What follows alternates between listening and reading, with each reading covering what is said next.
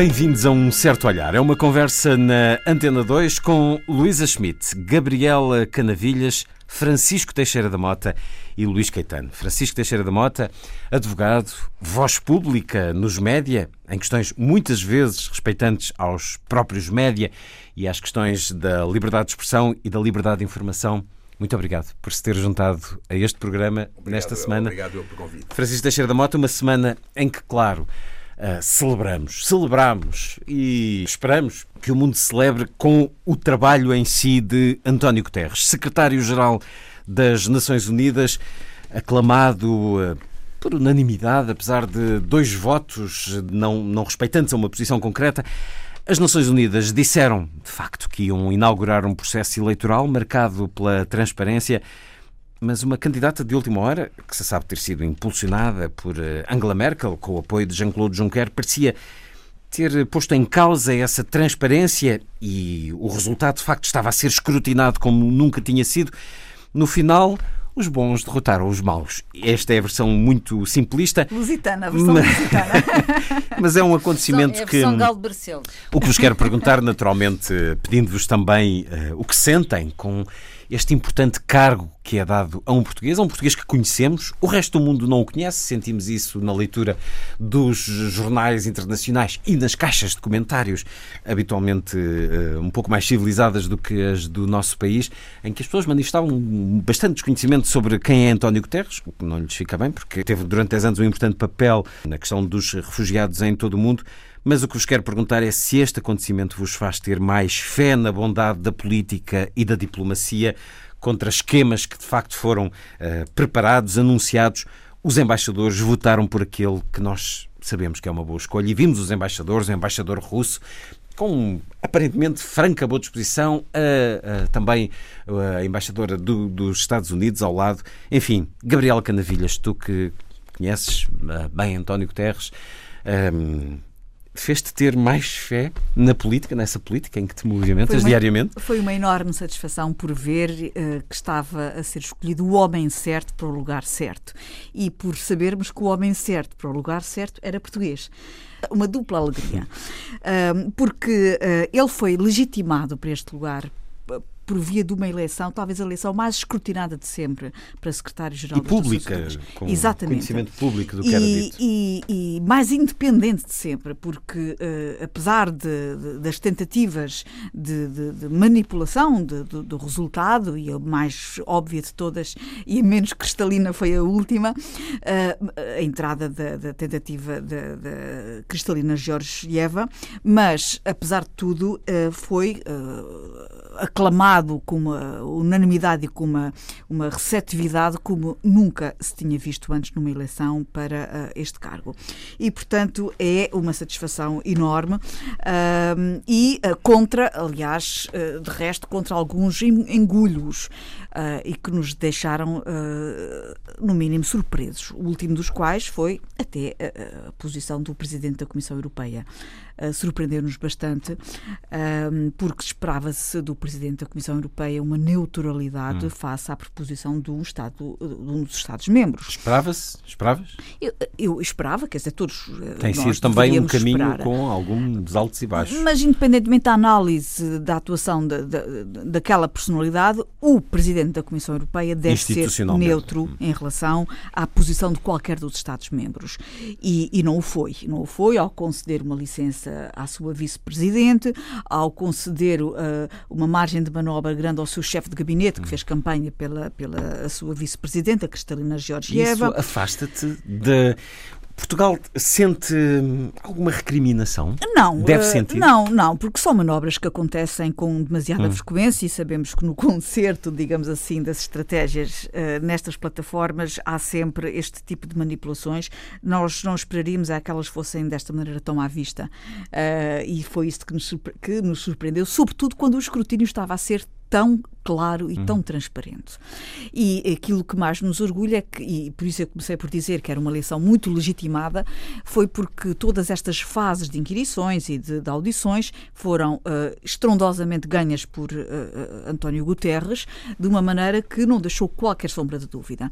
E para além da boa preparação que ele demonstrou ter para o cargo, há também características da sua personalidade que também não deixaram dúvidas.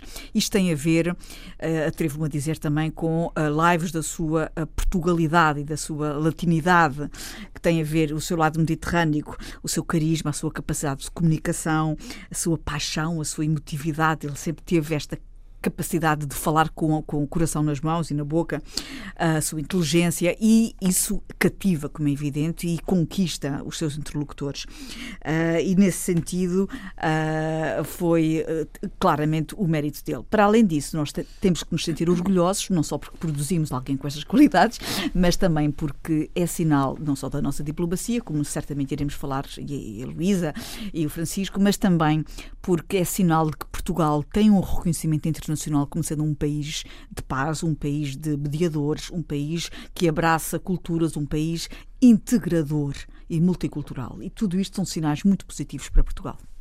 Luísa. Havia quem desejasse uma mulher de leste, vá-se lá saber as, eh, os gostos de cada um. Tem qualidades também. Tem, sim, senhor. Não diga mal das mulheres de leste.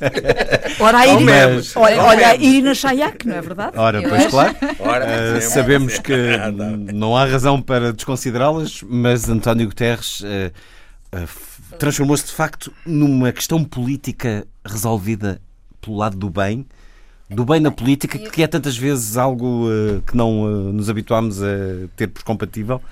O caso da Cristalina não foi nada cristalino, não é? Portanto, ela foi derrotada pelos seus próprios promotores, não é? Tornou-se de tal modo evidente o inoportuno, uh, o desastrado da, da, candidatura, que ela foi destruída pela própria hum. forma como se candidatou. E esta derrota poderá ter pelo menos o efeito salutar de uh, distanciar as pessoas do manobrismo. Portanto, havia aqui uma manobra. É? E quem sai muito mal desta história são os atuais, uh, como é que eu dizer, os atuais ocupantes da Comissão Europeia. Não é a hum. União Europeia, é os atuais ocupantes da, da Comissão Europeia. De uma forma irresponsável, porque isso vai fragilizando cada vez mais essa, esse fizeram, lugar. Fizeram uma tristíssima figura, não é? E a União Europeia tem que saber uh, livrar-se desta tralha. Não é? Pois, uma expressão mas, mas ainda agora começaram. não, mas quer dizer, isto já vem um pouco do Barroso, portanto, isto são pessoas que vêm, que estão há uns anos já a ocupar a Comissão Europeia, se não é qualquer dia, como falávamos no outro dia, o Euro-Exit, não é? A própria Europa a querer sair hum. dela, dela para voltar a entrar e fazer outra Europa. Portanto, muito, eh, muito evidentemente, António Guterres é um candidato uh, muitíssimo bem preparado, e com um perfil moral, intelectual e cultural um, que nos permite voltar a ter esperança uh, numa ONU reacertada com a sua vocação. Uh, e já li o manifesto que ele escreveu e achei muito interessante pelo polígono de preocupações que ele refere, uh, e efetivamente acho que é, é, é sobretudo uma pessoa que tem a experiência dos refugiados que é uma. talvez seja a, a fotografia mais arrepiante pela desumanidade da, da, humanidade, não é? O que se passa com os refugiados, ele teve lá estes últimos 10 anos. Uh, agora, uh, vai ter pela frente uh, problemas muito graves, não é? Muito complicados, e o, manifesto dele é, é, muito interessante porque fala em, em, em quatro desafios, em cinco desafios principais que eu enamorava aqui muito rapidamente. Por um lado, a desigualdade e a exclusão social, é? esse, é, esse é um, um, dos temas absolutamente um, quentes e, muito, e que muito preocupam numa altura em que, como ele próprio diz, o mundo estaria em condições únicas para poder reduzir este grande problema da exclusão social e das desigualdades. Depois, os conflitos armados, é o segundo tema que ele refere. Ele põe isto em polígono, ele não põe isto por hierarquia, põe em polígono por uh, são os, os, os desafios uh, que, que, se lhe colocam, não é? Depois, o terrorismo, claro, uh, os, o crime organizado, os tráficos ilegais e as alterações climáticas. E para vencer estes desafios, ele enumera uh, três questões fundamentais: os direitos humanos, a paz e segurança e o desenvolvimento sustentável. E, e, achei. E depois outra coisa muito importante, a cultura de prevenção. No fundo, que é como quem diz, uma cultura pela paz, não é? Porque quando se começa a guerra nada se resolve. E, e julgo que, eh, eh, voltando um pouco ao, ao princípio da, da conversa, um, é de facto talvez a pessoa mais bem preparada neste momento para enfrentar tudo isto, pela sua experiência global dos problemas globais e pelo seu conhecimento do mundo e pela sua, pelas suas características pessoais, portanto, e o que ele conseguiu desse ponto de vista. Francisco Teixeira da Mota, daquilo que conhece de António Guterres, acha que vamos ter umas Nações Unidas com outra postura no ia, mundo? Não ia uh, Dez anos longe, depois de. Não, não, ia tão longe nisso. Eu confesso que fiquei muito surpreendido com a eleição. Eu estava absolutamente convencido de facto que ele era uma lebre que estava a correr e quem ia ser eleito ia ser o, o fruto de um arranjo qualquer posterior que ia acontecer. Portanto, eu fui das pessoas que não esperava nada e cada vez e que as pessoas festejavam, uh, passou à segunda, cada passou vitória. à terceira, eu achava estava de vitória em vitória até à derrota final. Pensava eu que ele estava nesse caminho e de facto não aconteceu. Fiquei claramente uh, surpreendido e satisfeito, como é evidente. Não se põe esse problema. Mas, pronto, é bom, é evidente que ele tem as qualidades todas foram aqui ditas, nem vale a pena estar a dizer, é muito bom.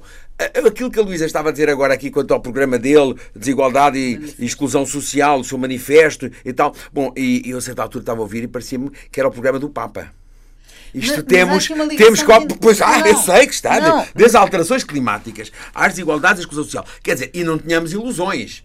Se o Papa tem o poder que tem, o Secretário-Geral das Nações Unidas tem o poder que não tem. Isto é, é, é muito relativo. Não podemos dizer, quer dizer, é bom, podemos embandeirar a arco no sentido festivo, mas não vamos embandeirar a arco no sentido prático, quer dizer, porque depois uh, o Secretário-Geral das Nações Unidas tem um poder muito reduzido. E podemos ter esperança que tenha mais poder, não, agora, uh, mais vamos ação? Lá ver, é evidente que isto é, é muito positivo e vai haver uma alteração. Espera-se que ele não seja como o Ban Ki-moon. Espera que não se diga, ah, é o homem dos americanos, não ou seja o homem passivo. Não pois não, eu, eu acho que ele não vai ser. Acho que ele já esta rampa de lançamento que foi esta eleição desta forma, já criou uma dinâmica diferente e, portanto, ele já está com responsabilidades que os outros não tinham, porque os outros eram mais uns comissários. Até porque está a ser pedido que reformule este, esse papel é das Nações isto, Unidas. Isto já surge daquele movimento de 1 para, para 70 bilhões, ou hum. que é 700 bilhões, que era aquele movimento que veio a gerar esta necessidade de prestarem provas antes. Portanto, é muito, muito positivo. Agora, se vai modificar... Bom, nós não temos ilusões, penso eu, eh, quanto ao peso que são as máquinas. Quando há capacidade de mudança das máquinas, pesadíssimas como são. Ele mudou, por exemplo, dos refugiados, sim, ele fez um trabalho sim, positivo, sim. mas não tínhamos ilusão. Quer dizer, eh, há... Mas já houve máquinas que claudicaram nesta eleição. Eu não. Ui, ui, ui, ui. Isto. Isto. Isto é. Eles Máquinas facto, poderosas. Sim. Ou, vamos lá ver. Eu, eu digo, a minha interpretação, como é evidente. a reforma não, das Nações Unidas. Não, não é? Pois, a reforma das Nações Unidas é uma coisa brutal de se fazer. Tem de ter o empenho. Isso aí é uma coisa muito interessante também que eu acho, que é o papel da Rússia nesta história. Que foi a Rússia ter dado a volta. Quer dizer, afinal, a Rússia não era tão contra, mas deu a volta. E a Rússia assumir um papel de responsabilidade. Porque agora, voltamos ao. Não, não estamos na fase da Guerra Fria, mas é os americanos e os russos novamente. Estamos com esse problema. E a Rússia teve uma atitude muito responsável e quis tomar uma atitude de nós, primeiro defendeu as mulheres e as mulheres do leste e tal, mas agora, quando apareceu ele próprio embaixador a anunciar, assumiu como uma, como uma vitória sua e, portanto, há uma adesão eh, relativamente a isso que me cria alguma esperança, porque a dinâmica não pode ser a dinâmica do secretário-geral, tem de ser a dinâmica do próprio Conselho de Segurança, tem de ser a dinâmica desses Estados que estão lá. E isso isso não é fácil, digamos assim, para não, não Eu não, não, quero ser não, desanimador, é difícil, mas, mas, quer dizer, acho que eh, as Nações Unidas são o que são, o cargo de secretário é o que é, e é magnífico que tenha sido. Tenho esperança que mude, mas não penso que vai. Uh, não, não, em Alepo, a importância da eleição de, de, de, deste novo secretário-geral vai ser reduzida nas mortes, nas matanças que estão a acontecer, em milhares de sítios, vai ser reduzida. Com o tempo pode ser que venha a haver alguma coisa, e espero que sim, positiva, mas não tenho a ideia de que seja uma coisa. Vocês eh, recordam-se certamente, e eu também, e vi em direto na CNN, o presidente Bill Clinton há 16 anos, 17, 18, dizer o primeiro-ministro português não me larga, eu vou ter que agir em relação a. Ele conseguiu com Timor algo que também não era expectável. Uh, havia quem, com cargos anteriores nos negócios estrangeiros, não tivesse grande margem de ação e isto, obviamente, não tivesse grande vontade ou grandes expectativas, como foi o caso de Dom Barroso. No caso de Guterres, ele agiu, ele mexeu-se. Essas características uh, serão absolutamente essenciais neste novo cargo? A verdade é que as, eh, eu concordo eh, com, os, enfim, com as cautelas que aqui foram uh, uh, manifestadas pelo Francisco Teixeira de Mota, mas a verdade é que as nações, uh, desde a Sociedade das Nações, desde sempre, desde enfim, há algum tempo, têm tentado encontrar mecanismos para se consertarem e encontrarem caminhos para a paz e diálogo para a paz. e são sempre mecanismos louváveis e, e são passos importantes. não têm sido sucesso completo, mas convenhamos, uh, o mundo funciona melhor com estas instituições do que sem elas. É indiscutível. Ora bem, é e, portanto- é dar-lhes força. Exatamente. Sempre, E sempre. portanto, com E, e muitas com- vezes funcionam na sombra. E, e, exatamente. E com, com o secretário-geral da ONU ou com protagonistas nestas plataformas, com uma liderança mais forte, com uma experiência mais, mais fundamentada, com uma capacidade de intervenção ah, mais legitimada, como há pouco estávamos a falar, ah, que não esteja ligado a interesses, que não seja marioneta de, de, de, de, de- de A, B ou C, eu penso que uh, tem mais hipóteses de fazer melhor. E, portanto, há que dar uma chance às instituições. Não, claro. E eu estou convencida que, apesar de tudo, uh, uh, como dizia o, o Luís, muitas, muitos dos sucessos uh, de, ou o desmanchar ou evitar de situações de conflito maior ocorrem na sombra e nem sequer chegamos a tomar conhecimento de que eles tiveram para emergir, não é? Sendo que a personalidade aqui ajuda, porque não sabemos, eu há pouco dizia que Ban Ki-moon, no olhar de muitos, teve um papel bastante passivo. Poderia ter, na sombra, tido um papel mais ativo, mas a personalidade que conhecemos de Ban Ki-moon e a personalidade que conhecemos de Guterres, aquilo que na política interna era criticado a Guterres quando era Primeiro-Ministro, demasiado dialogante, demasiado falador, é? isto será absolutamente precioso e essencial Eh, quer dizer, nas Nações. Unidas?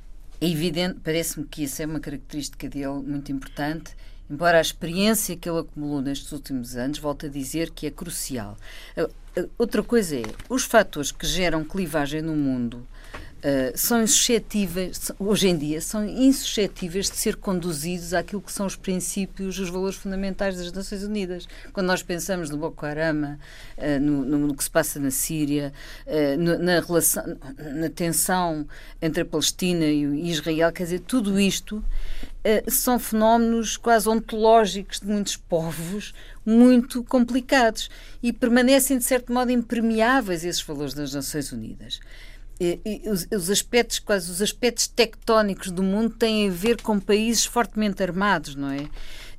Hum, e como conseguir? A ideia, quer dizer, é o que é, o que seria, eh, que seria mágico, seria conseguir desarmadilhar hum, a bomba sem deixar ninguém com cara de vencido. Mas aí o papel dos É? mediadores, Aqui é- e aí aqui o papel é dos este- mediadores é Sim. fundamental. Sim, E é mas aí que a ONU tem um papel importante. Sim, mas hoje em dia é que eh, também há aqui outro fator eh, mais que complexifica isto, que é eh, há uma enorme dispersão e uma enorme conflitualidade no mundo, não é? E há estas, eh, eh, este- estes, estas pessoas, o discurso, portanto, ele vai confrontar-se com um discurso que hum, não converte facilmente os selvagens violentos, não é? entre aspas, mas também já temos hoje em dia muitos selvagens violentos que vivem na mesma rua que as Nações Unidas, quer dizer, que são as pessoas que, por exemplo, a- apoiam o Trump. Portanto, já temos aqui um conjunto de pessoas de, de outros grupos sociais, temos neste momento, ele vai se confrontar também com estas pessoas Esperando que são que o próprio, também o impermeáveis. próprio Trump não seja contemporâneo Não, num cargo de esperemos que não, presidente. mas que não subscrevem os princípios, a os valores fundamentais das Nações Unidas, nem a sua carta. Portanto, há aqui um trabalho enorme a, fron- a fazer, mas, de qualquer maneira, considero que é, interessante o Francisco Teixeira da Mota ter-se ter-se- ter-se lem- ter-se lembrado do Papa, porque eu estava a pensar que provavelmente vai ser um link decisivo. A ligação entre o Papa Francisco e o, e o António Guterres vai ser muito importante. Eu continuo a considerar que não há neste momento nenhuma figura com a força e, eh, em termos mundiais, não é? em termos globais, com a força e, a- e assertividade do Papa, não é? Eh, O humanismo voltou para cima da mesa. Claro que sempre houve a questão do- da caridade, já existia, o humanismo também, mas o que não existia era este discurso do queremos dar cabo da humanidade, queremos dar cabo do planeta, e isso o Papa trouxe para cima da mesa, como nenhum, nenhum outro líder trouxe até agora nenhum outro Portanto, Papa. achas que vai haver uma parceria frutuosa entre António Guterres e o Papa Francisco? Não, eu espero que sim.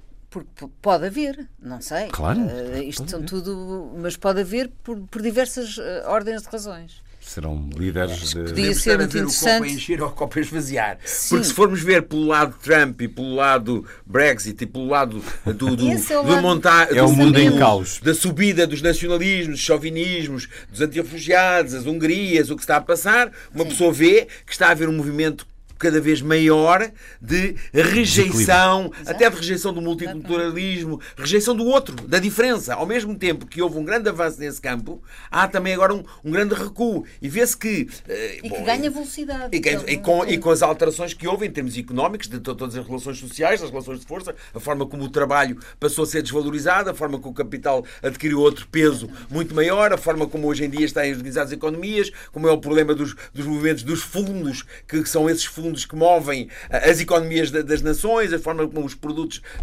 dos países mais pobres podem ser sofrer oscilações fruto de não se sabe o quê, mas certamente interesses não são os deles. E, portanto, quer dizer, podemos ver o copo encher e o copo esvaziar. Que o copo está constantemente em movimento, que há este movimento constante, há. Eh, Penso, isso é que é indiscutível, que o António Guterres é um excelente avanço, é um trunfo, é, é bom para esse lado. E temos de dizer aqui uma coisa que eu nem tinha muita noção, porque exatamente não acompanhava muito a questão, eh, é que a nossa diplomacia trabalhou bem, porque isto de facto teve algum trabalho para se conseguir ir gerando. É claro que beneficiou das circunstâncias exatamente de americanos russos, de haver uma necessidade de, de- entendimento de uma série de coisas, mas eh, não fomos maus. Quer dizer, Não, não fomos e é um maus. bom E princípio como para o que geralmente nós temos uma tendência para nos menosprezarmos um pouco, eh, não, Não, é, fomos não maus. fomos maus, nós fomos muito bons. Não fomos maus, é muito bom.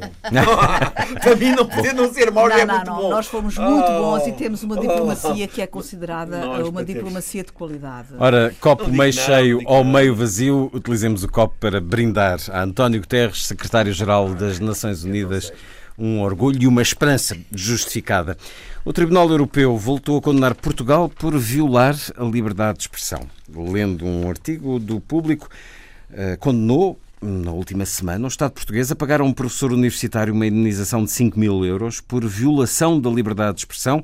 Esta é pelo menos a terceira vez este ano que o Estado português é condenado por violar o artigo 10 da Convenção Europeia dos Direitos do Homem, que protege a liberdade de expressão. Mas eh, por eh, duas dezenas de vezes isso aconteceu eh, nos últimos anos. Em causa, nesta situação mais recente, um artigo de opinião que o professor da Faculdade de Ciências de da Universidade de Lisboa, eh, que trabalhava também no Instituto Português de Meteorologia, escreveu no Semanário Independente, portanto, há muito tempo, em 2006.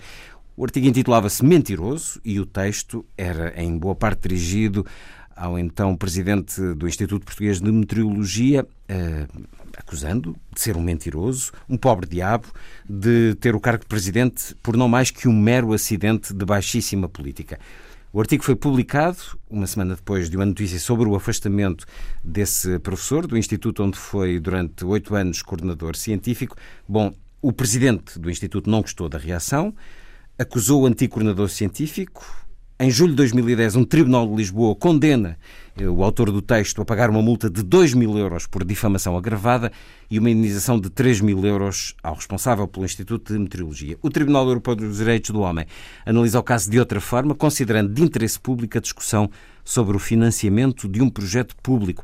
Na visão do Tribunal, uma pessoa que gera uma instituição financiada por dinheiros públicos deve estar preparada para aceitar críticas contundentes, principalmente no decurso de um debate público onde se discutem questões ligadas à gestão de um projeto pago com esses fundos.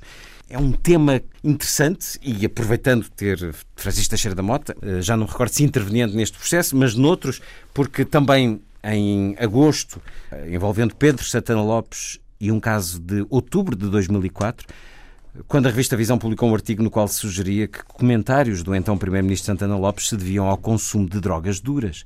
Nesse artigo, o jornalista da Visão criticava um conflito entre o governo e o então comentador da TVI, Marcelo Rebelo de Sousa, e escrevia: Será um delírio provocado por consumo de drogas duras? Uma nova originalidade nacional ou apenas um disparate sem nome? Santana Lopes processou a empresa detentora da revista, o autor do artigo também, por danos morais e difamação. Em 2010, o Tribunal do Eiras condenou a Média Press, proprietária da Visão, ao pagamento de 30 mil euros de indemnização.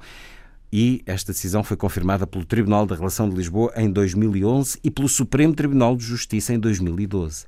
Mas a visão não se conformou, a empresa proprietária recorreu para o Tribunal Europeu dos Direitos do Homem e o Tribunal Europeu deu por unanimidade razão à empresa uh, proprietária da visão, declarando que houve uma violação do artigo 10 da Convenção e que o Estado português tem de pagar 30 mil euros, mais quase 10 mil de custas e despesas à proprietária da revista. E podíamos seguir por aqui, uh, porque os jornais têm feito alguma, alguma análise e alguma reflexão sobre o historial de casos em que Portugal tem sido condenado no Tribunal Europeu dos Direitos do Homem. E o que vos pergunto é se isto é quase uma arbitrariedade ou se há princípios muito claros sobre os limites da liberdade de expressão. O que leva Portugal a ter sido já condenado 20 vezes nos últimos 12 anos por violar esse princípio da Convenção dos Direitos do Homem. E será que os juízes devem ser responsabilizados por estas decisões que depois é o Estado a pagar, somos todos nós a pagar. Francisco Teixeira da Mota, o que é que se passa aqui para isto estar a acontecer tanto? Uma nota prévia politicamente correta. Em vez, em vez de Tribunal Europeu dos Direitos do Homem, Tribunal Europeu dos Direitos Humanos. Humanos, muito bem. É uma questão que, que, convém hoje, hoje em dia e que correto. Sim, sim, no sistema inglês não é para não é Human acusados. Rights, portanto muito é os bem. direitos humanos, nos franceses é que é o droit de l'homme, mas é facto é dos direitos humanos. Bom, aqui o, o, que se passa, essencialmente em Portugal, tem sido condenado, uh, porquê? Por duas ou três coisas que são essenciais. Uma delas é a saber a distinguir o que é uma opinião e o que é um facto. Uma pessoa, quando dá uma opinião, diz assim: aquele tipo não presta. Eu posso dizer que aquele tipo não presta. Ninguém o castiga por isso. É a minha opinião. Quer dizer, a minha opinião não é verdadeira nem falsa. Contrariamente a dizer aquele tipo roubou 50 mil euros, que é um facto, ou roubou ou não roubou, eu tenho de provar os factos que eu afirmo, quanto aos factos. Quanto às opiniões, eu não tenho de provar. As opiniões, o mais que se tem de ver para avaliar da validade de uma opinião é se tem um mínimo de base factual. Foi o caso deste professor. Eu, de facto, fui advogado deste professor do, da Câmara, que foi de, de, deste professor agora que houve a condenação. E o problema é que quando ele diz que é um mentiroso reales, ele refere-se a coisas concretas. Porquê? A Porque ele estava à frente a mentir. É uma mentira que ele entendia como. Mas é uma opinião dele. E o que o tribunal vai ver é dizer assim: esta opinião do achar mentiroso tem alguma base factual ou não tem? Isto é só para ofender? É só para, para vingança pessoal ou ele tem alguma base? E o Tribunal considerou que efetivamente havia alguma base factual. Porquê é que havia base factual? Porque ele dizia assim: eu não reconheço competência a esse senhor para se pronunciar sobre o funcionamento deste programa que é o Landsat. O Landsat é um programa de meteorologia fantástico que este professor, que é um cientista, o outro é um, é um gestor, é um economista que foi nomeado para ali politicamente para ir para o cargo de presidente do Instituto de Meteorologia. É um, é um político, será uma pessoa ótima, mas não hum. é um cientista. E o cientista houve publicamente escrito a dizer que ele não tem, ele cientista não tem competência para analisar, ele que está há oito anos a dirigir aquilo.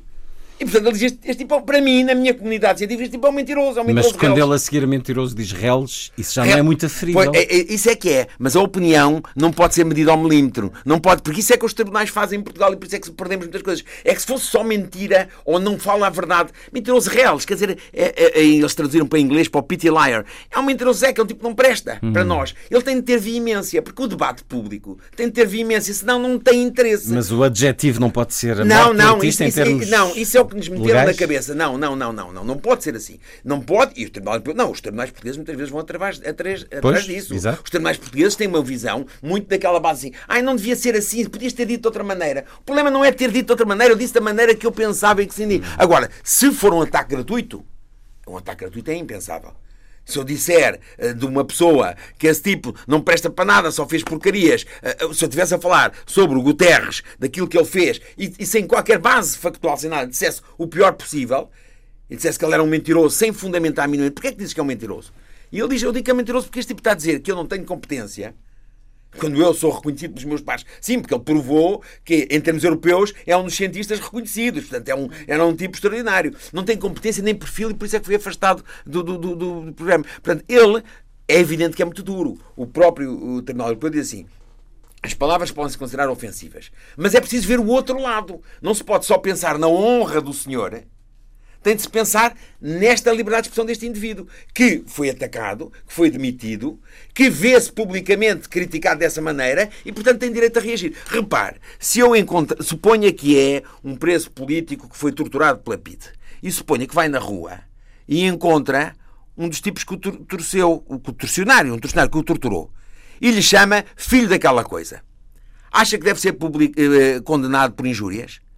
Eu acho que não eu acho que tem fundamentos suficientes para ter dito o que disse e para ter reagido. Quer dizer, nós temos de pensar que a liberdade de expressão é um direito que chamam os alemães de geometria variável. É preciso, em concreto, nas circunstâncias, dizer aqui justifica-se maior, aqui justifica-se menor. Ora bem, outra coisa que o Tribunal Europeu chama a atenção, para além desta distinção de opinião e de factos, que muitas vezes os tribunais portugueses não fazem, é quando estamos no debate das questões públicas. Na arena pública, temos de ter, olha, o presidente norte-americano, o, Truman, dizia isso, não é? Quem não suporta o calor não deve trabalhar na cozinha. Portanto, é, é básico, quer dizer, parece, parece básico. E, portanto, mas, quem vai para a arena pública tem de aguentar. Mas, por exemplo, quando se escreve que Santana Lopes pode ter feito mas leia o texto, é um texto irónico. Mas é um texto irónico. É um te... então, mas alguém está a pensar que ele está a dizer que ele tomou drogas duras. Se ler o texto todo, toda a gente percebe que o que esse indivíduo está a dizer. É tipo, é todo...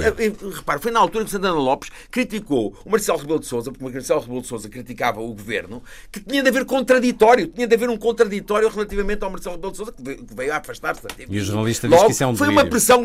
Foi uma pressão governamental para, para de controle da comunicação.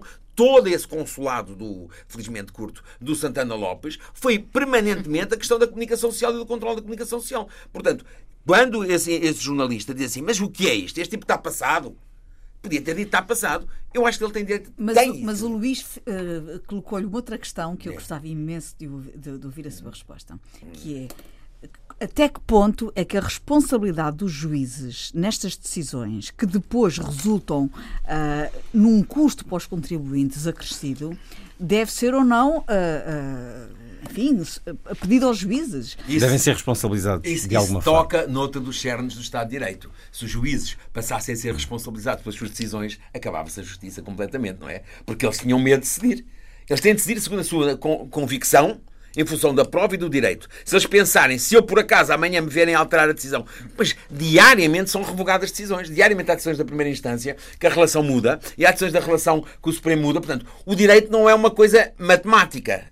Aliás, nem sei se a matemática também é, mas o direito seguramente não é. E, portanto, não se pode estar a exigir, os juízes só podiam ser responsabilizados como qualquer agente do Estado está se previsto. Fossem avaliados não, não, não é isso, não é isso é quando houver aquilo que se chama uma negligência grave, um manifesto hum. desprezo dos seus deveres. A responsabilidade civil extracontratual do Estado e do Estado pode-se prever a esse nível, mas é uma coisa brutal, não é? Não, não é... Mas, mas, mas pegando uhum. nisso, o Francisco Teixeira da Mota tem um livro sobre os casos, portanto, são muitos casos já.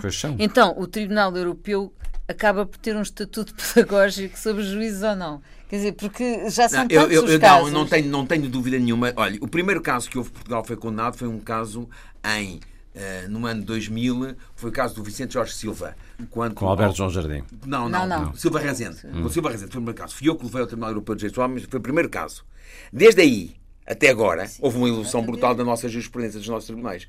Porquê? Porque houve muitos juízes que aderiram e que compreendem que a importância da discussão pública, das questões públicas, tem de permitir que haja ataques, às vezes contundentes, às vezes violentos, às vezes injustos. Mas essa é a forma de permitir que no mercado das ideias e das opiniões possa prevalecer aquelas que são mais importantes ou interessantes. Isto é, não pode haver uh, sanções e intimida intimidações. Portanto, eu não tenho dúvida que há uma boa parte dos nossos tribunais que já aderiram já e que, e que aceitaram o Tribunal Europeu dos Direitos do Homem a jurisprudência. Mas alguns são muito resistentes. Repare, por exemplo, em Inglaterra, toda a direita em inglesa era contra o Tribunal Europeu dos Direitos do Homem. É uma das direitos principais humanos. Direitos, direitos humanos. Direitos humanos. Agora, agora fui, fui influenciado por si. Agora fui influenciado. Mas porquê, porquê que eles são contra? Por exemplo, obrigam a que os presos tenham direito de voto. Em Inglaterra, os presos não têm direito a votar. E os ingleses consideram que isso é uma violação da soberania, querem nos obrigar. Hum. Já viu? E, portanto, há uma resistência dos Estados numa lógica soberana e até dos juízes. Porque, por exemplo, os juízes, é uma piada clássica que havia em Portugal, era a diferença entre os juízes, isto dito entre os juízes, entre a diferença entre os juízes da relação e o juízo supremo. É que os juízes da relação pensam que são Deus e os juízes supremos são. Bom, era a diferença que havia entre eles. Só que o Tribunal Europeu veio criar um Olimpo. Está acima. Exatamente. E, portanto, há uma grande resistência à avaliação da justiça portuguesa, porque, no fundo, embora aqui não seja uma quarta instância, reparem que o Tribunal Europeu não revoga as decisões. O Tribunal Europeu diz assim: esta decisão é conforme a Convenção Europeia dos Direitos Humanos ou não é? Não, não é. De onde violaram a Convenção. Logo, são obrigados a indemnizar. Eles não dão indemnizações de dinheiros. É, é, no fundo aquilo que as pessoas gastaram. É as multas e as indemnizações que pagaram antes que lhes são devolvidas. Não dão indemnizações assim por danos morais brutais. São coisas mínimas. O que, eles, o que eles avaliam, repare bem, isso é que é importante, eles não são uma quarta instância acima do Supremo ou acima do Constitucional. Eles são uma instância que diz assim: eu estou aqui só para avaliar se isto que aconteceu respeita ou não respeita a Convenção Europeia dos Direitos Humanos. E eles dizem, não, isto foi violado o artigo 10 porque o artigo 10 tem uma tal amplitude da liberdade de expressão que aqui não foi respeitada. Mas há memória de algum juiz ter sido sancionado não, não, não, sancionado. Mas não, há, não, formas, não, nem. Há formas de o fazer ou não?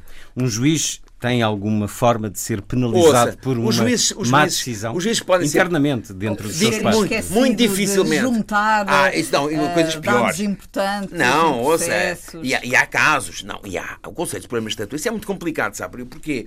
Porque aí já entramos numa área completamente distinta, que é o problema da disciplina e da avaliação dos juízes, que é de facto uma coisa muito complicada, muito, muito, como é que é dizer, muito sensível. Porquê? Porque existe um Conselho de Magistratura. O Conselho de Magistratura é o órgão que deve avaliar exatamente os juízes, dar-lhes notas, faz processos disciplinares, há uns que são uh, reformados compulsivamente, há, há, tudo isso. Mas digamos que, por exemplo, aqui há uns anos eu lembro havia uma estatística, pá, 90%, 90 tinham muito bom. Não há nenhuma profissão ainda. Sendo certo que os juízes são uma elite gasta-se uma fortuna para formar um juiz. O, SEGE é uma fortuna, portanto gasta-se muito dinheiro para formar aquelas pessoas. E, em geral, são pessoas com, com, com, com qualidades, com capacidades técnicas. Agora, em geral são. Em, ao longo, enfim, tenho mais de 30 anos de advocacia e, em geral, não tenho... Tenho, às vezes, encontro coisas absurdas, mas não, não é essa generalidade. Deixa-me deixa dar um exemplo que me pareceu absurdo. O, um caso que envolveu o público e o Sporting. O público divulga em 2001 um documento da Direção-Geral de Finanças que comprovava que o Sporting devia cerca de 460 mil contos, na altura, ao fisco. O clube, que alegava que a informação era falsa, recorreu aos tribunais. Leio um artigo do Observador. A primeira instância absolveu o diretor do público e os jornalistas que assinaram a notícia, mas o Supremo Tribunal de Justiça condenou-os ao pagamento de uma indenização de 75 mil euros ao Sporting. Apesar de reconhecerem que a dívida fiscal existia, logo que a notícia era verdadeira, os juízes conselheiros que julgaram o caso entenderam que o direito ao bom nome do Sporting tinha sido violado com a publicação das informações. O Tribunal Europeu dos Direitos Humanos discordou totalmente da justiça portuguesa e Portugal foi condenado a pagar uma indenização de mais de 83 mil euros acrescidos de custos de, de processo. Isto é uh, também é um processo. É. Isto, também parece, isto parece. Também, também fui eu que levei ao Tribunal Europeu. E a questão fantástica é que o Supremo Tribunal diz uma coisa que é as dívidas de um clube de futebol não têm interesse público. Sim. Sendo certo que o clube de futebol é uma associação de utilidade pública. Mas então. E os juízes disseram isto, os juízes do Supremo disseram. Ouça, e a primeira instância tinha absolvido, porque reconheceu que o jornalista tinha feito um bom trabalho. Não se provou inequivocamente a dívida. Provou-se que existia uma certa dívida. Não se sabia bem os valores. Portanto, há ali uma zona meio nublosa, mas provou-se que havia razão para fazer aquela notícia. Porque é impossível fazer quase essas notícias. Vai às finanças, finanças diz sigilo fiscal, vai ao suporte, no suporte diz que não existe. Portanto, o jornalista teve de dar muitas voltas para conseguir ter um mínimo de fazer a notícia. E, portanto, a juíza de primeira instância reconheceu esse trabalho e disse vamos absolver. A relação absolveu também, disse nem outra podia ser a solução. E chega ao Supremo. E o Supremo dizem, ou seja, isto é uma história, dizem assim: não, mas isto nem tem interesse público, porque essas dívidas. O Sporting negou, a, a, a, as finanças dizem que não podem dizer. O que é que vão fazer uma notícia sobre isto? O que é que isto interessa? Isto é fantástico. Mas diga-me lá o percurso do dinheiro aqui. O público teve que pagar uma indenização ao Sporting. 75 mil euros. Portanto, ajudou de facto as, as dívidas do Sporting. Exatamente. E depois fomos nós todos Exatamente. que pagámos uh, Exatamente. ao público. Exatamente, porque foi o Estado Ajudámos foi, também à situação foi o Estado, do público. Foi o Estado, foi, não, já não ajudaram porque, quer dizer, diminuíram o prejuízo que tinha tido. Bom, não, mas não, não, isto mas, é... uh, uh, e os juízes, mas, repara, mas, mas, é o Estado. É o Estado. Não, mas isso é Se começar a sair ao bolso, se começar a sair ao bolso dos juízes. Não, isso, não. isso é uma. Ou seja, isso é, claro, subverte o Estado de Direito. Acabou. Isso é, isso é o caos. Mas então, ali uma avaliação. o juiz tem de ter a noção que é irresponsável, naquele sentido, em que as suas decisões são avaliadas pelos tribunais superiores. E, portanto, são, podem ser revogadas. Não podem estar a pensar que se eu agora decido que. Porque Ouça, é uma questão da justiça agora recente e que é fascinante para, para quem não está dentro do mundo da justiça. No caso do uh, Carlos Cruz e do Abrantes, O Carlos Cruz e o Abrantes são dois arguídos do processo Casa Pia. Foram ambos condenados apenas quase eh, iguais, já não sei quantos anos, mas não sei quantos anos. Ao fim de, eh, não sei se é dois terços, se é três quartos da pena, a lei prevê o direito de pedir uma liberdade condicional, ficam cá fora a cumprir o resto da pena, que é uma forma de os adaptar, não é um prémio sequer, é uma forma de os adaptar à entrada na sociedade e tal. Bom, o Carlos Cruz, tanto o Carlos Cruz como o Abrantes, negaram em julgamento a prática dos atos uh, de pedofilia. Foram condenados, mas eles sempre mantiveram, e na prisão mantiveram igualmente negando isso, e portanto, inclusive, não frequentaram programas de prevenção ou de repressão da pedofilia, na medida em que eles não se reconheciam como pedófilos e, portanto, o não que tinham, atrasou a não sua traziam crime. liberdade condicional. Isso, o problema foi, depois, quando chegaram a esse 2, 3 quartos, já não sei que exatamente, eh, ambos requereram, aquilo requer só o juiz disso com penas, requerem, vem uma informação do, do, do, do da prisão, do estabelecimento prisional, bem, ambos dizem, não senhora, não pode sair. Portanto, ambos ficam. Recorrem para o tribunal da, eh, da, da, da relação. E o tribunal da relação no caso do Carlos Cruz, disse: sim, senhora, pode sair. No fundo, é certo que não reconheceu, mas é preciso deixá-lo ver para ele se adaptar, é melhor deixar. E no caso da Brandes, ah, não reconheceu, não pode. E portanto, há um que está mais um ano na prisão. Há um que está mais um ano na prisão por ter calhado ao senhor Zé em vez de ao senhor João a decidir. Isto é fantástico. É angustiante e é impossível de evitar. Inacreditável. Inacreditável. Eu, eu escrevi um artigo sobre essa questão, explicitando, quer dizer, como é possível. Eu dizia, eu de facto inclino-me, para mim, como é evidente que, que tem, tem razão, são juízes que deram a liberdade condicional ao Carlos Cruz. É a minha opinião. Mas. Pode-se dizer que uns erraram e os outros acertaram. É uma questão de análise, de interpretação. Eu acho que a interpretação correta é aquela que deixou o Carlos Cruz estar cá fora. Mas, provavelmente, se for lá fazer uma votação dentro dos juízes do, da relação, haverá uns de um lado, outros do outro. Não é matemática, é muito complicado, é muito doloroso até às vezes, quando, sobretudo se formos o Carlos Abrantes, não é? Sobretudo, repare como é que uma pessoa pode perceber que, estando em igualdade de circunstâncias, a justiça deve ser cega, deve não sei quê, e este vai para a rua e eu estou aqui mais um ano. Com as mesmas coisas, praticamente. É um bocado impressionante é até. Tal geometria é, variável também. Eu acho que é muito interessante sabermos que existe, e, e as pessoas não sabem, não é? Que existe um Tribunal Europeu dos Direitos Humanos que se sobrepõe e para onde as pessoas podem recorrer. Acho que há uma grande desinformação relativamente ao nosso sistema de justiça, às questões jurídicas, a tudo isso. As pessoas entram na, na infantil e saem, e saem da universidade sem ter o mínimo noção hum. uh, deste sistema. Mas já agora, qual é a facilidade de acesso? Escolas, Total. haver muito mais Total. É gratuito. É gratuito, não é oneroso. Não... Europeu, é, gratuito, é gratuita, é feita através de internet, através de coisas. Não tem a menor dificuldade.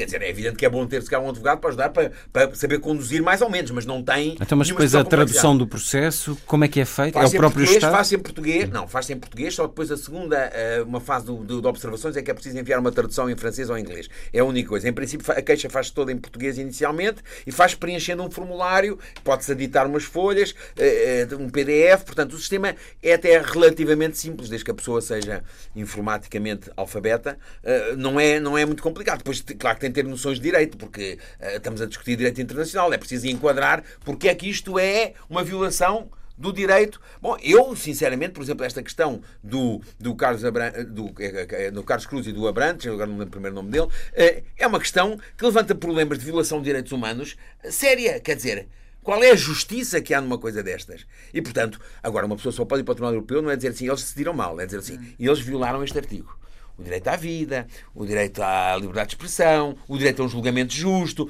Tem de ser os direitos que estão consagrados sim, sim, na Convenção que foram violados. Mas e então eles avaliam. Saber-se mais sobre isto, é isso que eu estava a dizer. Ora, sigamos para duas eh, situações de liberdade de informação, de expressão ou de transgressão dela, de ultrapassagem dos limites. Uma situação que, para hum, os apreciadores de boa literatura, trouxe alguma discussão. Na última semana, um jornalista italiano terá descoberto a verdadeira identidade de Helena Ferrante.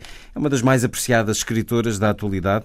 Ela usa este pseudónimo, nunca se identificou, deu algumas entrevistas, muito poucas, através de e-mail eh, julgava-se até por coisas que ela foi dizendo que era uma napolitana, uma mulher ehm, já com alguma idade. Bom, um jornalista investigou as contas bancárias da editora e encontrou voltadas transferências para uma tradutora de Roma, Anita Raja, tradutora de alemão, nascida em Itália em 53 o que vos pergunto é se há uma justificação jornalística para isto. Helena Ferrante tinha já dito em entrevistas uh, por mail que optou pelo anonimato porque este lhe permite ter a proteção de que necessita para poder escrever de forma brutalmente honesta. Leio aqui um artigo da RTP. O anonimato, disse Helena Ferrante, serve também como forma de rejeição da cultura da autopromoção, permitindo que o seu trabalho fale por si. Luísa Schmidt, qual é o teu olhar sobre o trabalho do jornalismo aqui? Bom, eh, quem escreve sob pseudónimo não fica com o direito absoluto de ficar anónimo. Portanto, isso parece-me evidente. De qualquer maneira, eh, eu sinceramente acho que o investimento na investigação jornalística é um pouco inútil, quase mesquinho. Quer dizer, a sensação é que o neste jornalista. Caso. Neste caso, neste caso, obviamente estou a falar deste caso. A sensação é que o jornalista não descobriu nada de especial. Me pareceu uma perda de tempo. Há, há tantas coisas importantes para investigar e muito mais, muito mais uh, aliciantes para investir em investigação que me pareceu de facto um bocadinho perda de tempo. Era melhor, por exemplo, ele ter falado sobre o livro e nas consequências dos seus, dos seus ensinamentos. Eu li o primeiro livro da trilogia e é de facto muito interessante. Da tetralogia. E já, de, de, sim, mas, mas, mas, já sei que portanto, é, é, são, no fundo nós ficamos ali com uma imagem um, muito forte, aquilo é, aquilo é uma espécie um, é, mais que, é muito mais do que um tratado antropológico, não é? Sobre a sociedade, sobre a sociedade napolitana, machista, a sujeição da, da mulher quase como uma fatalidade e como é que aquilo se transmite de geração em geração, hum, a Itália a partir três do gerações. Hum. Exatamente. E, e, é, e, é, revelador para as pessoas, obriga, obriga a, a pensar na realidade uh, onde as coisas existem. Portanto, para mim teria sido muito mais interessante uh, eu ter refletido sobre isso do que, do que ter investido na, nessa investigação que me pareceu uh, bastante, bastante inútil. Gabriel. Eu, eu acho que há, há que elogiar, eu pelo menos sinto vontade de elogiar e de enaltecer o mérito da ideia da Helena Ferrante de querer se manter completamente anónima ou, ou, ou oculta aos olhos do oculta, mundo uh, para poder criar com total liberdade. Eu acho isto uma ideia extraordinária. Uh, sendo, uh, tornando-se anónima aos olhos dos outros, oculta e, e por escondida por trás do, do, do um pseudónimo. É tão e numa altura, exatamente. Porque há escritores em, ermitas. Em que a imagem, e a imagem é uma coisa tão, tão forte no, no consumo, até no consumo cultural a ideia de que ela precisa de, de anonimato completo e, graças a esse anonimato, ganha uma liberdade que lhe dá autenticidade na sua capacidade criadora, é uma ideia que me atrai imenso. E, portanto, está chateado com este jornalista. Atrai-me imenso essa ideia. E, dou, e, e pronto, e admiro-a por isso. Quanto à jornalista, o, o jornalismo procura aquilo que os leitores querem.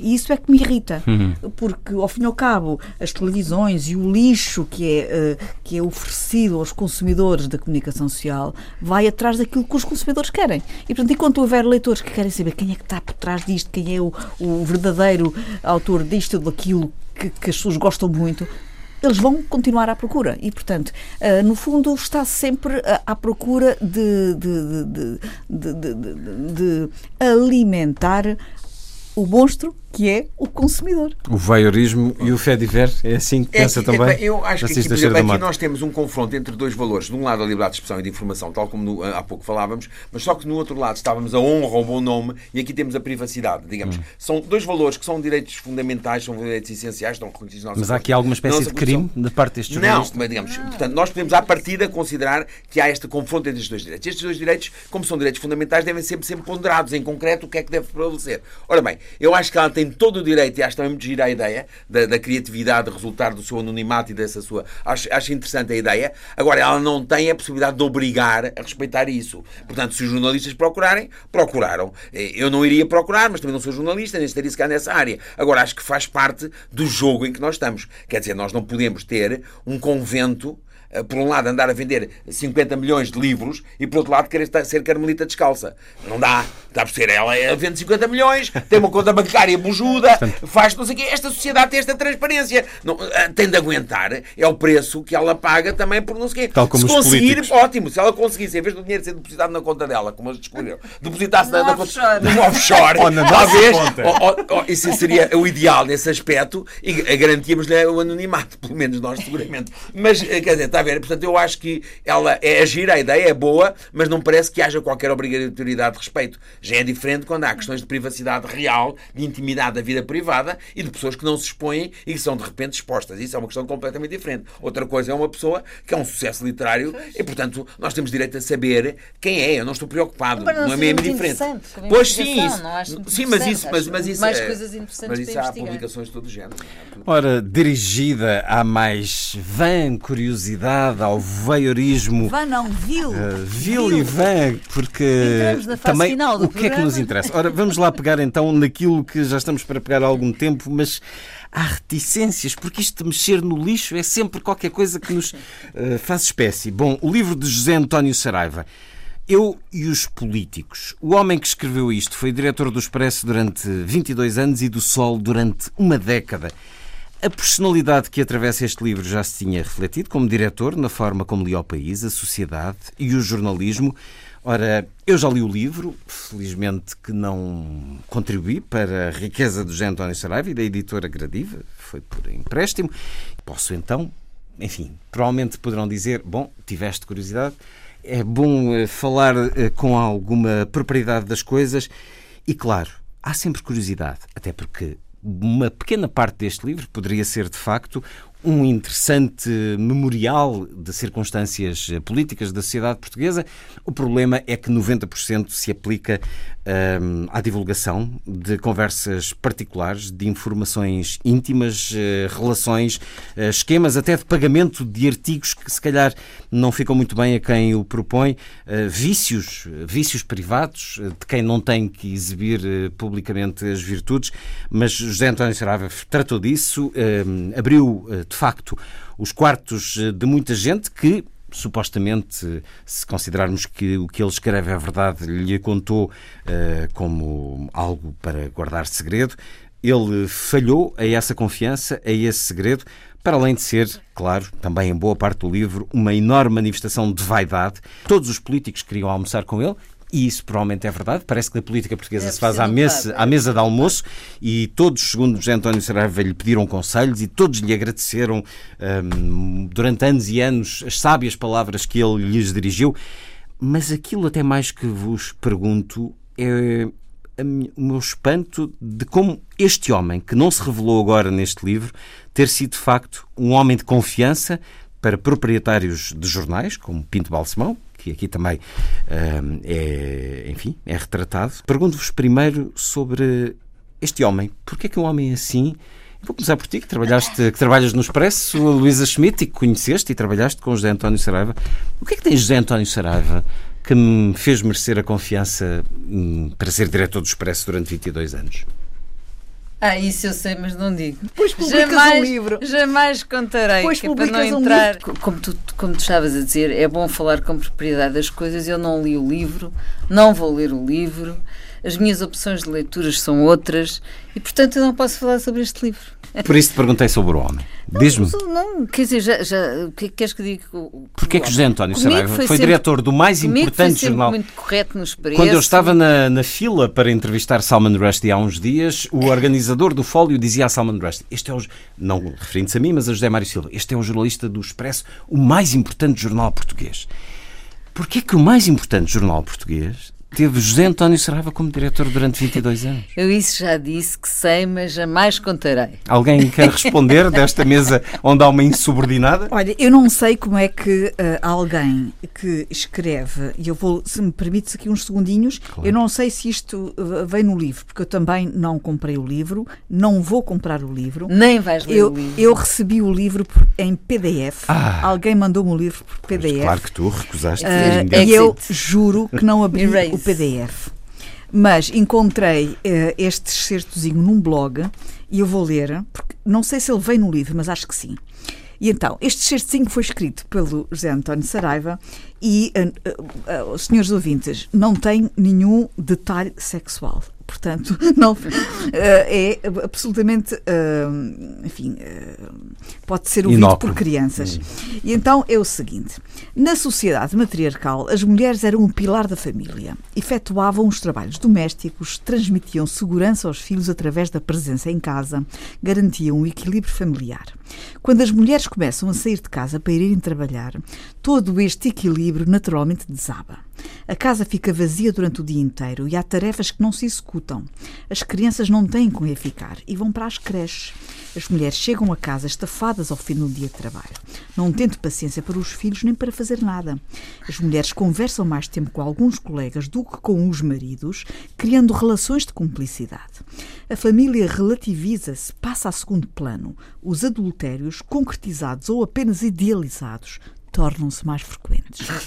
Eu confesso que Isto não me veio disso, numa mas... crónica assinada por ah, José António Saraiva. É, e é capaz okay, de estar okay, no okay, livro porque vinha no blog que a Não, mas o livro livro não passa pelas crónicas. E, portanto, é um homem que escreve um texto Sim, destes. é um homem que eu não patéticos. compreendo como é que um dia veio parar aos preços. Mas, há, há crónicas maneira, patéticas, mas de há muitos anos. Mas eu devo dizer que há muitos anos, mas muitos, muitos anos, que qualquer eu, crónica aliás... que me passasse pelas mãos, assinada por José António Saraiva, eu não a lia, porque não só a qualidade do português que ele utilizava, frases com três palavras, ponto, três palavras, ponto, uh, completamente vazias de conteúdo intelectual ou até então, de raciocínio Posso-te perguntar porquê é que achas que a administração do Expresso e depois a do Sol quiseram este homem como diretor de uns jornais relevantes, particularmente Eu vou esperar pelo livro da Luísa Schmidt.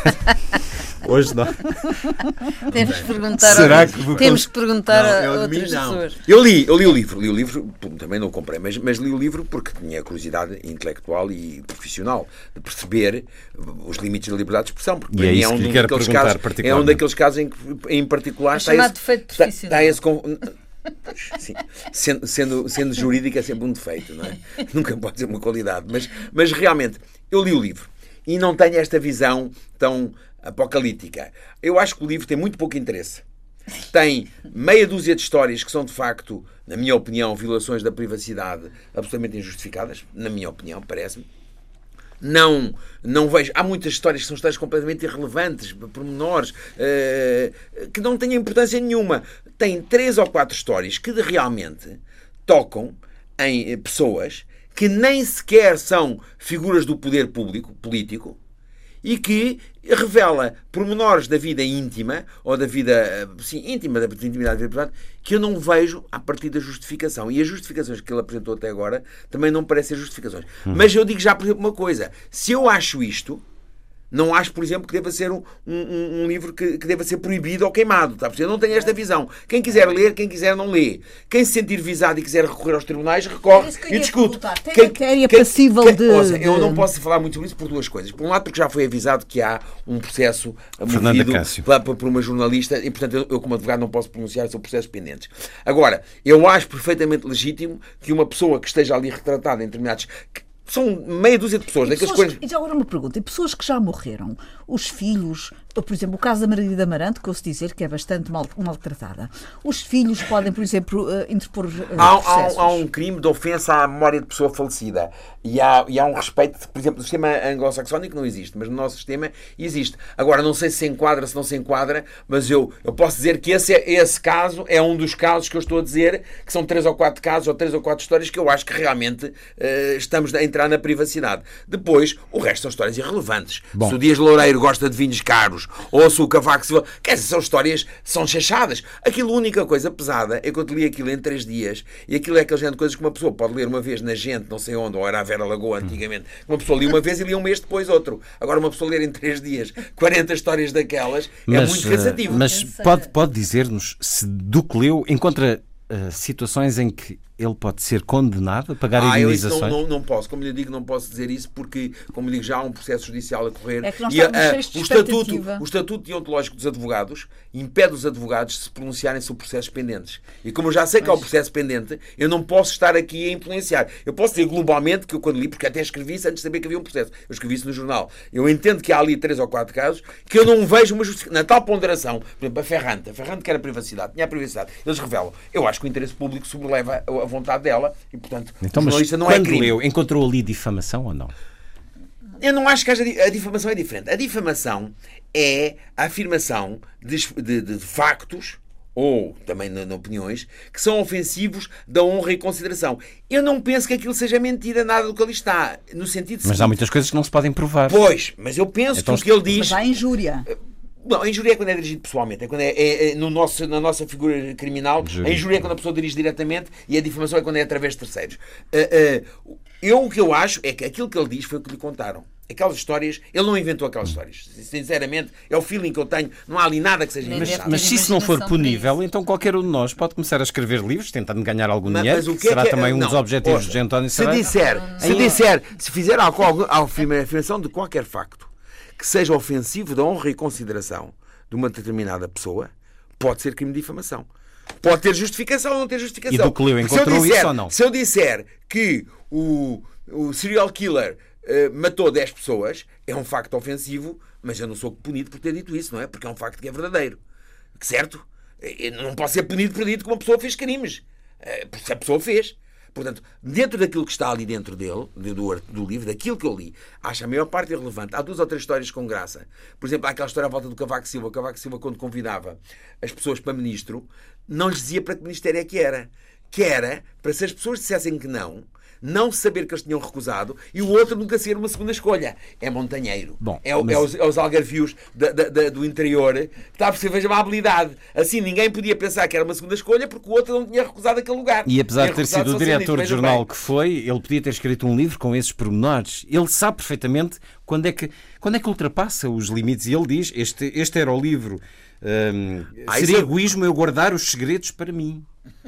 Hum, Eu estou levantado por rir. Mas se, for, isto se for- mas formos analisar, agora é impossível fazê-lo, caso a caso, e eu repito, para mim há ali três ou quatro casos que, de facto, no meu entender, violam a privacidade e não me parece que haja justificação para essa violação. Porque a privacidade do Mitterrand, que tinha a mulher e tinha a filha, foi violada e, e justificadamente. E agora a mulher já está. A mulher não, a segunda Mas é, mulher, sim. ah, sim, ah, está a publicar as cartas de amor, um livro É de verdade. 1200 páginas. Portanto, é preciso também relativizar estas coisas. Está a perceber? Não, Inclusive, a, a construção da história não também. é uma coisa ah, do momento presente, é uma coisa mais ampla que isso. Portanto, não podemos imediatamente dizer, ah, porque ele fez isto. Não. Bom, mas cartas de amor sempre se publicaram e não é, não é algo injurioso. Não, mas os é? jornais na altura revelaram que ele Claro, tinha mulher, eh, ele estava casado, era um segredo. Era, eh, pois, pois, portanto, há, eh, quer dizer, a privacidade não é um valor absoluto, tal como a liberdade de expressão não é um valor absoluto de informação. Nós só estamos a perguntar isso porque eh, nós gostaríamos muito que o lucro das sete edições pudesse Ir lhe para uma ser causa sonegado, já não são sete, já são para aí 17. e revertesse Acho que já são 17, para 17. alguns dos ofendidos, não era? Pois, mas a quem,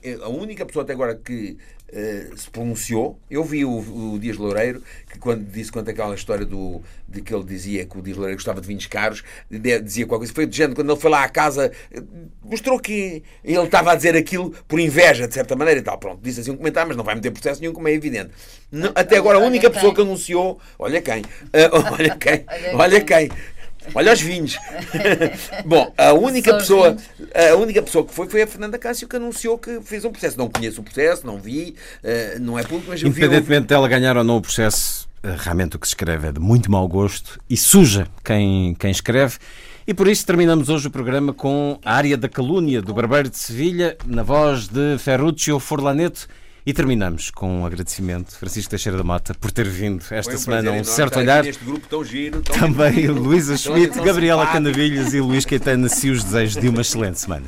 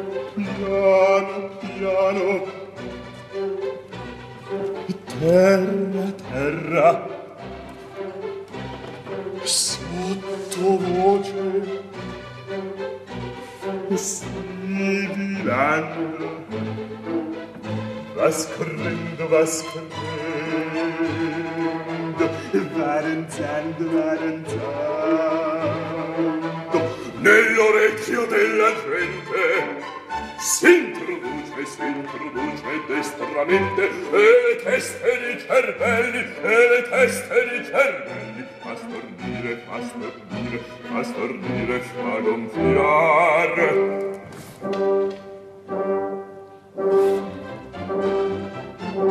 dalla bocca fuori scendo. Lo schiamazzo va crescendo prende forza poco a poco lancia di loco in loco sembra il coro la tempesta e nel sette la foresta a discatto brontolando e ti fa dormor celare alla fine che scoppia si propaga si raddoppia e produce esplosione come un colpo di cannone come un colpo di cannone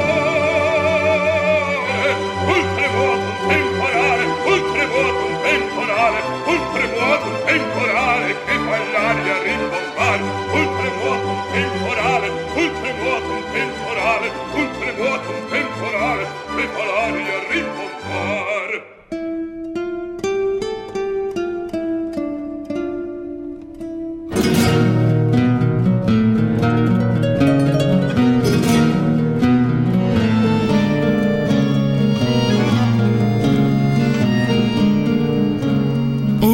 certo olhar.